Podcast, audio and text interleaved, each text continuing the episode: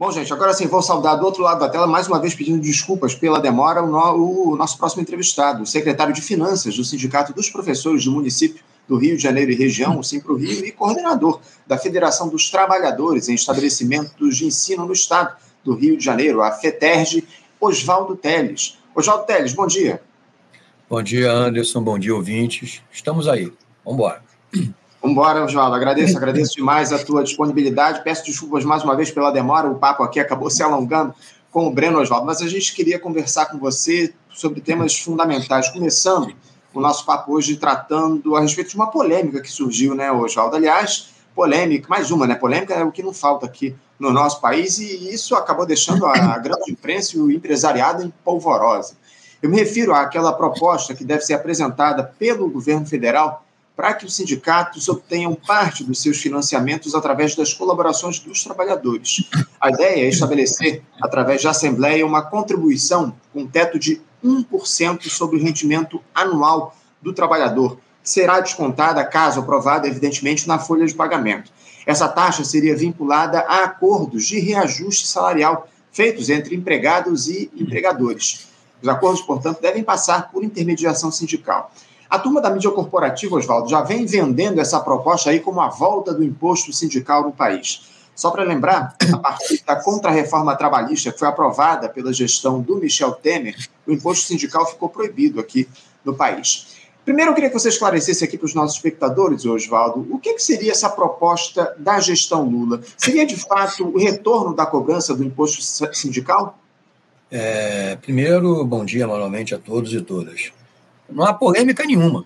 É, na verdade, é uma postura da empresa corporativa que não quer a organização dos trabalhadores. Nós sabemos disso. Né? No nosso país, o Breno falou que nós somos, tem uma certa questões atípicas, e nós também tivemos uma questão atípica. Na história do mundo, dificilmente um operário se organiza um partido e chega uh, ao governo dentro de uma estrutura burguesa capitalista. Uhum é, sem processo revolucionário no voto das estruturas burguesas, como ele acabou de falar. Então, não há polêmica. O que há, evidentemente, é mais um fake news das estruturas corporativas. Há um projeto que está sendo discutido com empresários, é tripartite, com o governo, com os trabalhadores, porque a reforma de, de 17, a chamada deforma trabalhista, além de tirar direitos dos trabalhadores, ela ela mexeu e desestruturou as finanças estruturantes dos sindicatos. O imposto sindical a gente sempre foi contra, nós da CUT. Nós da CUT sempre fomos contra o imposto sindical, porque achamos uma distorção no processo de organização sindical. Agora, a taxa negocial, assistencial, né, que os sindicatos faziam normalmente, ela com o NIN 17 foi proibida para toda a categoria. Só foi permitida para os filiados. Aí é injusto. Você faz uma, uma, uma, uma campanha salarial, gasta uma grana né, é, de, de todos os filiados, e na hora você conquista os direitos para toda a categoria, e na hora só paga os filiados. É uma distorção. Tanto é que o Supremo está discutindo isso e já está com, uma, com um avanço grande de, de, nessa questão da taxa negocial. O que, que o governo fez? Que tem compromisso eleitoral. O governo, quando foi eleito, colocou essa questão que seria importante fazer, citando exemplo da Espanha, etc. Só que o empresariado, quando mexe com o dinheiro deles, eles pipocam, criam confusão, agridem as pessoas, etc. Quando os trabalhadores querem fazer uma proposta correta, que é a proposta quando há negociação, quem decide é a Assembleia dos Professores, porque a Assembleia dos Professores, a Assembleia dos Metalúrgicos, a Assembleia de todos os trabalhadores, quem decide somos quem vai comparecer à Assembleia, tanto para aprovar a proposta como para aprovar a, a proposta patronal e a negociação, e os impostos, etc. Tal. Então, a, em 2017, a reforma tirou isso a, da gente. E é uma discussão que nós estamos fazendo na sociedade, que tem que ser feita na sociedade. Ela não é imposto sindical, ela não é compulsória, ela vai ter que ser negociada com o patronal, porque o patronal tem o patronal cobra taxa negocial. O exemplo nosso aqui no Rio, o sindicato patronal cobra taxa negocial, uhum. toda negociação. E os patrões lá pagam. E a gente aqui é, temos um TAC do Ministério Público do Trabalho que permite essa cobrança com oposição dos trabalhadores. Uhum. Então, é mais um fake news. É, aí toda a mídia corporativa e os seus agentes, que não recebem pouco, recebem muito para estar falando isso, infelizmente, eles atacam uma questão que é, é fundamental para a democracia brasileira. É uhum. fundamental o contraponto do empresariado, que é forte, organizado, que já tem o capital e tem o domínio político e utiliza as Forças Armadas para a opressão, como foi falado aqui, e, do outro lado, os sindicatos cada vez mais com dificuldade, até de organização, porque é, é uma perseguição aos trabalhadores que se organizam em sindicato, todo mundo sabe disso, né? e financeiramente eles estão com muita dificuldade porque eles não têm instrumentos para a sobrevivência. Né? Uhum. Então, alguns sindicatos conseguem isso muito bem. O Simplo Rio tem uma estrutura grande sobre isso. Tivemos uma administração muito séria com apoio da categoria que nos deu uma estabilidade muito grande.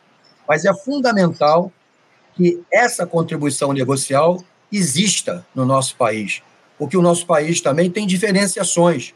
E essas diferenciações, como ele cita alguns exemplos que isso não acontece no mundo, essas diferenciações fazem fortalecer a nossa democracia, porque constantemente nós somos atacados por oligarquias, elites colonizadoras, com apoio né, desses grupos armados, que no Brasil tem de tudo. Tem os grupos armados estatais e tem os grupos armados milicianos. Uhum. É, então, é, é, mais um fake news, não, não existe isso. É um projeto que vai mexer com financiarização da, do sindicato e com várias leis para reestruturar a relação é, capital-trabalho. É uma uhum. discussão que nós temos que fazer. E o governo Lula, é, com todos os problemas que ele tem, ele está fazendo essa discussão de forma democrática com todos é, participantes. Diferente do governo Bolsonaro, que no primeiro mês já soltou a medida provisória, tirando um direito que está na CLT, que é o desconto em folha dos trabalhadores. Para quê? Para falir os sindicatos e fazer os ficar inviáveis até pagar os seus funcionários. Como, como eu sei aqui. E, aí a gente não viu a mídia corporativa se levantar isso. Né? Por quê? Porque ela tem, ela tem compromissos com o capital, apenas. Não com o povo brasileiro, com os mais desfavorecidos. Ela não tem esse compromisso. Ela faz aquela festa em vez em quando, porque ela faz parte do populismo dela. Né? É. É, mas ela não tem compromisso com nenhum. É um debate e que nós, trabalhadores, temos que fazer esse debate.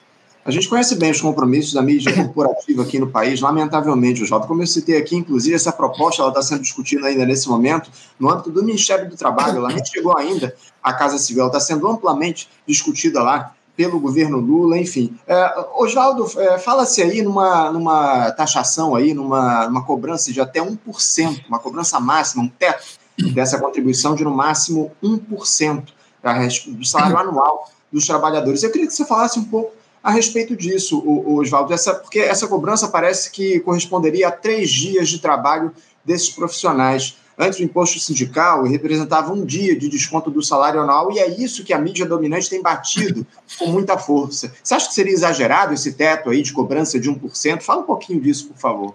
É, olha só, não, também não tem isso explicitamente. Essa discussão do, do, do percentual está sendo discutido como fazê-lo. Né? É, eu pergunto a você, é, as informações, hoje, pela lei de informação, dificilmente um sindicato sabe quanto um, uma pessoa ganha anualmente. Então, é uma discussão que eles estão fazendo desnecessária, porque, na verdade, você tem que dar um teto. Você tem que dar um teto. E a categoria vai dizer, vai, vai dizer o que pode e o que não pode. Né? Vou dar um exemplo do nosso sindicato. O nosso sindicato hoje cobra 2% por ano de um professor e uma professora depois do acordo sindical. Então, nós temos normalmente 7%, 8%, ou esse ano tivemos 5% e mais um abono, em torno de 6,5%. Uma vez só por ano, desses 6,5% que ele teve de aumento, ele vai dar 2% para o sindicato, para o sindicato manter as estruturas dele. É, isso não chega nem a, um, a, nem, nem a um dia de trabalho, no caso específico do Simpro Rio. Mas é justo que os sindicatos e a estrutura sindical tenha pelo menos um dia é, de trabalho é, para como era antigamente, e que é insuficiente para a estrutura sindical. Né? É, é, é insuficiente. As pessoas têm que entender isso, porque a estrutura sindical hoje, né, os custos da estrutura sindical para que mantenha-se um sindicato fortalecido e organizado, é ele precisa de financiamento. E quem tem que financiar são os trabalhadores, através da sua negociação coletiva. Isso é democrático. Não tem que ninguém impor o que vai ser o que não vai ser. É óbvio, tem que ter um teto para não ter abusos de sindicatos que desrespeitam eh, a norma coletiva. É, então, está se discutindo esses índices para fazer, um, evidentemente, um, um parâmetro que seja é, razoável para todos, porque a gente sabe muito bem que é, precisa disso. Por exemplo, as autarquias, ela tem o, todo, toda, todo, toda a categoria que tem autarquia vai lá e paga os seus conselhos regionais. É, e no caso da OAB, por exemplo, que é outra força política muito grande, e é correto que ela faça isso, ela você tem que passar na prova da OAB. Você faz e tem que passar na prova. E todo mundo quer, porque só pode advogar se tiver a OAB. E ela cobra a taxa dela lá. E ninguém se coloca contrário a isso, porque é, não tem sentido se colocar contrário a isso. É fundamental que isso exista. Os trabalhadores é a mesma coisa. É óbvio que tem que ter um teto. Então, esse, esse índice aí é mais um fake news, porque há uma proposta nesse sentido, mas há uma proposta realmente de, de saber um teto, como será feito isso. É um teto, e cada categoria vai, vai, vai ter o seu padrão. Porque se uma categoria quiser cobrar uma coisa absurda, evidentemente ela não, não vai conseguir ter o apoio da, é, de todos os trabalhadores e trabalhadoras. Então, está é, tá indo em elaboração, vai ser discutido no Congresso, uhum. que é um Congresso reacionário, que vai mexer nisso, se, evidentemente, não tiver acordo. Né? É, eu me lembro que um tempo atrás, né, quando o presidente do, do Congresso era o Maia daqui, o Rodrigo Maia, Isso. depois que ele aprovou a reforma, ele até depois deu um depoimento. Fomos, na verdade, criamos um problema, né? tivemos uma falha.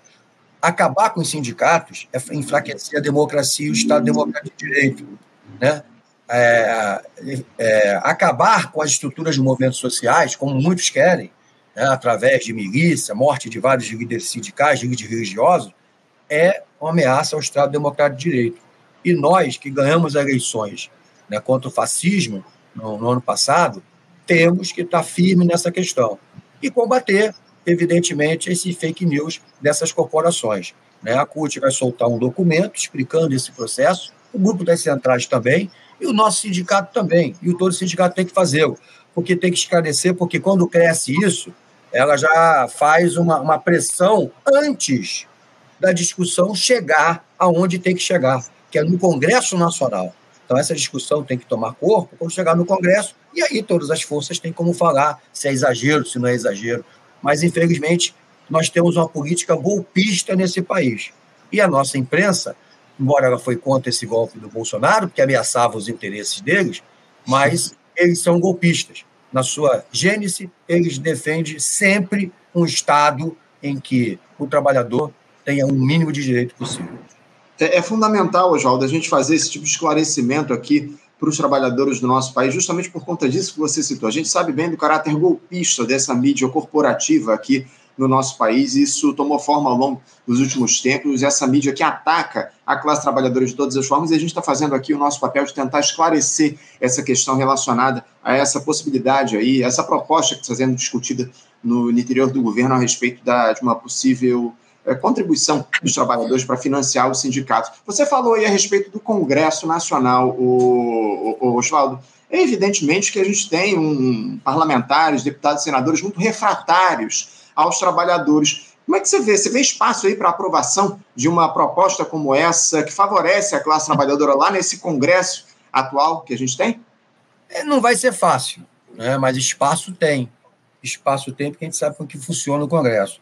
E as injustiças que aconteceram em 2017 foram muito grandes. E quem perde com isso é o trabalhador.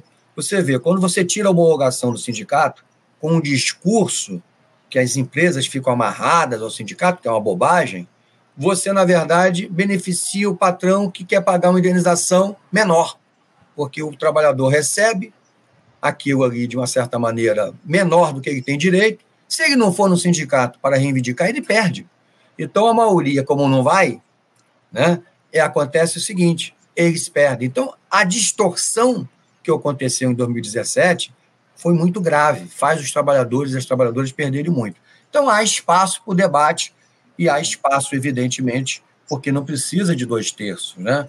Precisa, na verdade, de uma maioria simples. E o governo está trabalhando para isso, para ter uma maioria simples. É óbvio que a gente sabe que aqueles deputados ali são movidos por outros interesses. A gente sabe como é que funciona isso. Mas tem uma bancada forte, hoje, até de segmentos liberais, e vai ter, a, se essa proposta ter, uma, ter uma, uma, um ganho também dentro do empresariado, é, ela evidentemente vai ter saída para esse processo de negociação no Congresso. Ela vai chegar lá, pode até piorar. A gente sabe como é que esse Congresso funciona. Né? Esse é um risco que nós vamos ter que correr. Né? Agora, a mobilização dos trabalhadores e trabalhadoras tem que acontecer, porque você tem que, evidentemente, se mobilizar para pressionar a sociedade para esse debate. É, esse debate é fundamental, como eu falei aqui anteriormente. Não é um debate qualquer, não é só a questão de dinheiro sindical, né, que as pessoas têm mania de colocar isso. É, é evidentemente, um debate que faz com que o nosso país, nosso Estado democrático de direito, cresça com um processo de participação da sociedade. A sociedade tem que participar do processo. Os sindicatos é um desses elementos da sociedade participativa.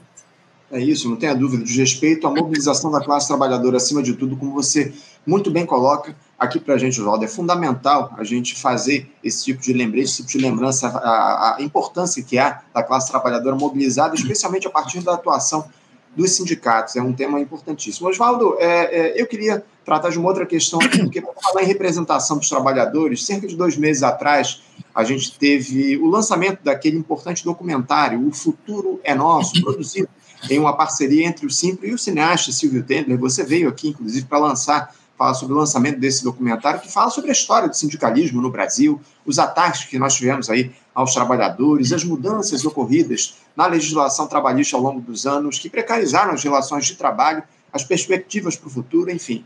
Aliás, o documentário está disponível, inclusive, gratuitamente no canal do Simpro Rio, no YouTube, para quem quiser assistir. Já fica aí a dica. Após o programa, vocês acessem lá o canal do Simpro para assistirem esse importante documentário. Eu tive no pré-lançamento, inclusive, dele, Oswaldo, quero aproveitar para te parabenizar publicamente aqui, porque a produção é de altíssimo nível, traz um panorama muito amplo do que é a representação sindical no país, a importância dela, coloca ela em perspectiva histórica, enfim, recomendo muito, inclusive, a todos que assistam. A partir disso, Oswaldo, eu queria te perguntar o seguinte: o trabalhador de hoje tem a noção do quão importante é o sindicato para representá-lo, para lutar pelo seu direito, da, da mesma forma que ele tinha cinco, seis décadas atrás? É, o, o que é que mudou de lá para cá na mentalidade do trabalhador, Joldo? Você, como dirigente sindical, consegue identificar? É, o mundo do trabalho mudou muito e sempre muda. Né? O filme faz esse debate. Né? Você viu o filme, você sabe. O filme faz esse debate é, da questão hoje ideológica, porque, na verdade, é, as pessoas crescem, você vê é, a questão do novo ensino médio, querendo colocar uma série é, de questões empresariais dentro da escola de ensino médio. Né? Então, uma, uma criança, um adolescente, é, pela questão ideológica, é atingido de forma individualizada, né, porque o sindicalismo é coletivo. Uhum. Né, o sindicalismo não é individualizado. O movimento social é coletivo. O Estado é coletivo. O Estado democrático é coletivo. Só que, ideologicamente, quem domina esse Estado e as suas forças individualiza o tempo inteiro a sociedade é, competitiva do sistema capitalista. Então, é, o filme faz esse debate, e é óbvio que o mundo do trabalho, com as mudanças tecnológicas e as mudanças de organização social, faz com que muitas pessoas vejam o sindicato hoje totalmente diferente que a do passado. A gente sabe muito bem isso, a gente tem essa consciência da representatividade, isso é no mundo inteiro, não é só no Brasil. No mundo inteiro, a representatividade sindical caiu muito. Daí as crises cada vez maiores do sistema, porque não tem o contraponto no sistema capitalista de uma organização social forte para fazer o contraponto, para que possa, de uma certa maneira, é, os direitos básicos da sociedade serem ali expressos. Então, nós sabemos disso, é uma tarefa que todo o dirigente sindical tem que fazer, que é a reestruturação sindical e trazer as pessoas mais para essa visão ideológica coletiva do sindicato. Então, o filme faz esse debate, nós temos essa consciência, só que os ataques ao movimento democrático brasileiro e os ataques ao movimento social brasileiro são muito grandes o tempo inteiro, tanto ideologicamente como nas, nas leis que, na certo, de certa maneira, é, colocam o movimento sindical numa situação de recuo. E aí também temos que, que fazer análise das dificuldades que é a organização social. é, não é fácil organizar as bases, porque as pessoas têm medo do desemprego. Né? No setor público, os sindicatos têm um tipo diferenciado, mas também tem uma grande quantidade de medo nisso. E no setor privado é incrível. Né? As perseguições, o desemprego, e as pessoas, evidentemente, ficam com medo de se aproximar do sindicato, porque o patrão, hoje, é, diferente de um processo histórico brasileiro de redemocratização, com a bipolarização política e ideológica no Brasil, ocorrida nesses últimos anos, o patronal hoje, médio brasileiro, e o grande patronal reacionário brasileiro, ele joga pesado dentro das empresas para não ter organização sindical, tanto no Brasil como no mundo inteiro, porque essa bipolarização não é só aqui no Brasil, acontece na Europa e acontece nos Estados Unidos. Você vê a pressão que ocorreu do patronal americano quanto à organização sindical, que lá é diferente. Então, é, nós sabemos dessa realidade, da dificuldade que nós temos que enfrentar e das dificuldades ideológicas. Quando você, na verdade, o sindicato é uma questão coletiva e as pessoas, infelizmente, acham que individualmente elas vão resolver todos os problemas da sua vida. Alguns até podem, alguns até conseguem, mas a maioria não. A maioria acaba tendo vários problemas. Por isso que é importante esse debate, e o filme traz essa discussão. Né? É, a gente sabe que muitas vezes as pessoas não vão perder tempo de ficar vendo quase duas horas de um filme para discutir a sociedade brasileira e o movimento sindical. As pessoas têm preguiça, é, gastam duas horas para ver um filme de ação, que um montão de gente dá tiro em todo mundo, mas não quer fazer a reflexão da sua vida, do seu processo organizativo. Mas está aí o debate. Eu, nós estamos fazendo algumas viagens, eu e Silvio Tender, para fazer esse debate. Estou indo para Juiz de uhum. Fora no final do mês de setembro, para fazer um debate lá em Juiz de Fora. Algumas universidades também estão fazendo esse debate, convidam muitas vezes o Silvio Tender, outras vezes não. Estão fazendo eles, e mesmo os estudantes e os professores. E isso que é, é, é fundamental, é importante, é fazer o debate e nós, do movimento sindical, temos a obrigação de organizar o movimento sindical. Inclusive, Oswaldo, eu vou deixar aqui o link para os nossos espectadores. Eu estou até digitando agora aqui nos comentários o link para que os nossos espectadores assistam logo após o Faixa Livre esse documentário O Futuro é Nosso. Já deixei aqui o link nos comentários aqui do nosso chat para quem quiser assistir esse documentário. Esse link encaminha diretamente para o documentário lá no canal do Simpro no YouTube. Oswaldo, para a gente encerrar aqui o, o, nosso papo, falando sobre a realização entre os dias 10 e 12 de agosto do 17º Congresso da CUT aqui do Rio de Janeiro, a Secult, que reuniu na sede do Sintel diversas representações sindicais, entre as quais o próprio Simpro teve presente lá e serviu, inclusive, de preparação para a realização do Congresso Nacional da CUT, o CONCUT, que será é, realizado aí no, no mês de outubro, para comemorar, inclusive, os 40 anos de fundação da Central Única dos Trabalhadores. Nesse congresso aqui no Rio de Janeiro, Jota, foi eleita a nova diretoria da Central, que ficará à frente até o ano de 2027. Na, nessa nova direção, o Sandro César foi reconduzido à presidência, tendo a Adriana Nalesso como vice-presidente. E você, inclusive, é um dos diretores eleitos. Eu queria, além, evidentemente, parabenizar pela, pela eleição nessa chapa, Oswaldo, que você falasse um pouco sobre o que foi debatido na Secult, quais os desafios, inclusive, da Central Única dos Trabalhadores para esse próximo período, diante dessa gestão de grande aliança que comanda o país. Parabéns, Oswaldo, mais uma vez.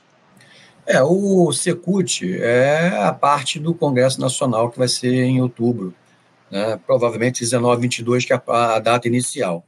Né?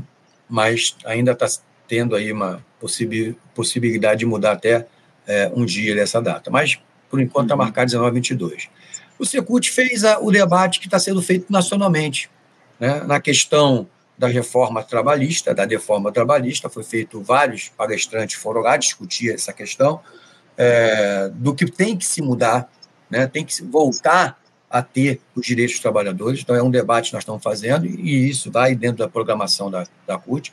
A discussão da questão democrática brasileira, porque política sindical não está desassociada da sociedade que nós vivemos.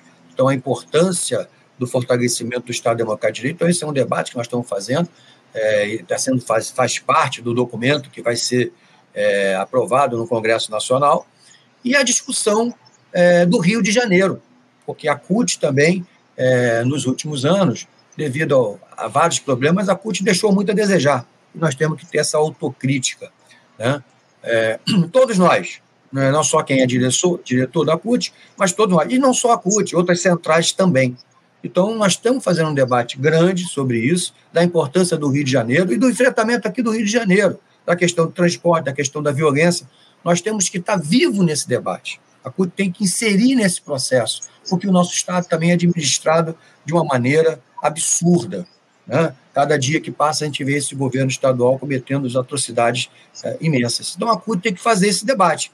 Então, esses três pilares de discussão é que nortearam. Evidente, quando você abre um debate na, na, na, num congresso, que começou no dia 10 e foi até o dia 12, praticamente 48 horas de debate, sendo a uhum. parte noturna você descansa, mas o dia inteiro, o congresso acabava em torno de 8 horas, 9 horas da noite, é óbvio que outras discussões também teve é, presença na discussão específica de cada é, corporação, de cada discussão é, referente a, a, ao processo político aqui do Rio de Janeiro.